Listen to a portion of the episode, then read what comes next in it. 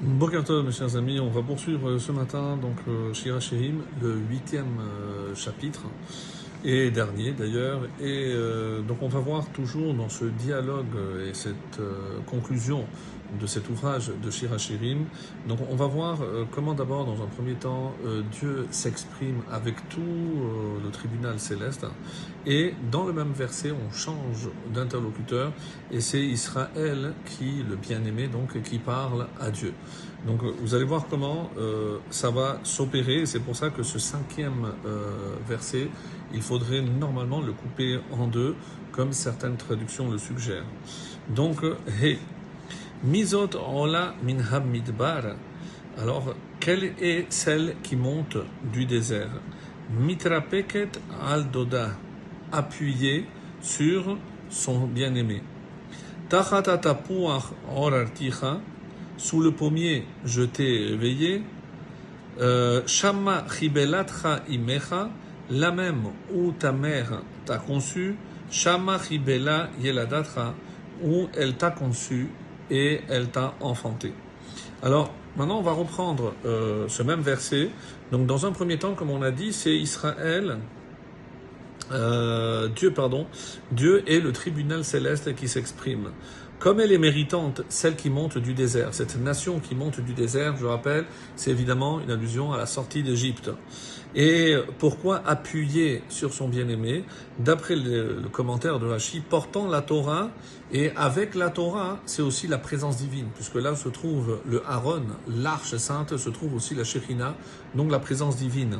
Donc, et c'est comme ça, et à travers uniquement la Torah et la présence divine, euh, qui en découle, que euh, son bien-aimé peut rester attaché à Kadosh Baruch que la, la bien-aimée, puisque dans la métaphore de Shirachirim, la Knesset Israël, l'Assemblée d'Israël au féminin, alors que le bien-aimé désigne le Boré Olam, le créateur du monde.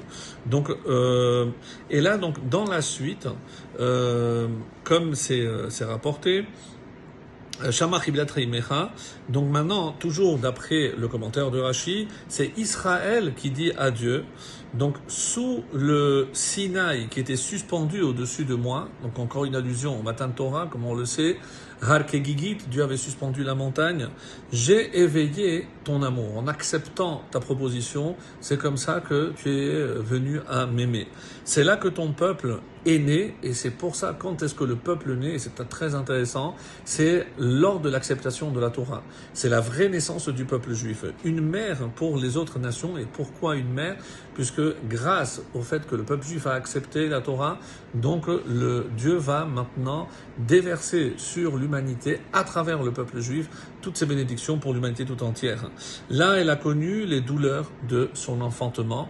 Et est-ce que c'est une allusion justement à Sinaï, Sina, comme dit le, euh, le Talmud, que c'est là où s'est réveillée la haine à cause de la jalousie, parce que nous, on avait, oui, accepté la Torah. Quoi qu'il en soit, donc on passe au, toujours le verset 6, c'est euh, Israël qui continue à parler à, à, Dieu. Dans le verset 6, Simeni kachotam al libecha, donc mets-moi comme un sceau sur ton cœur, kachotam al zeroecha, comme un sceau sur ton bras, qui azacha mavet ahava, car l'amour est fort comme la mort. Kishol, kasha kishol kin'a, et la passion est violente comme Kishol, va traduire par l'enfer. Ces étincelles sont des étincelles de feu, certains traduiront par des braises. Shalhevet yah, une flamme, littéralement, divine. Et maintenant, avec Rachid, le verset 6, Au nom de mon amour, maintenant, place-moi comme un sceau sur ton cœur, pour que cet amour soit indélébile. Comme un sceau pour me consacrer ta force. Hachem rose l'Eramoïten, Dieu a donné la force, en rose et la Torah, qui constitue, constitue pardon, la force du peuple juif. Car mon amour est puissant jusqu'à la mort, bien que leur zèle pour la vengeance soit aussi dur que la tombe. Euh, les éclairs sont des éclairs de feu provenant de la flamme de Dieu. Alors, maintenant le verset 7. Maim rabim et. Les grandes eaux ne peuvent pas éteindre l'amour. Lo yishtefuha. et des fleuves ne le submergent pas. Imiten ishet kol hon beto ba'ahava, si quelqu'un offrait tout son bien pour l'amour, boz yabuzulo, on le traiterait avec mépris. Et donc ce verset 7, euh, avec euh, maintenant, les eaux abondantes, c'est une allusion aux épreuves imposées par les non-juifs. Et ben même toutes ces épreuves ne peuvent pas éteindre le feu de cet amour.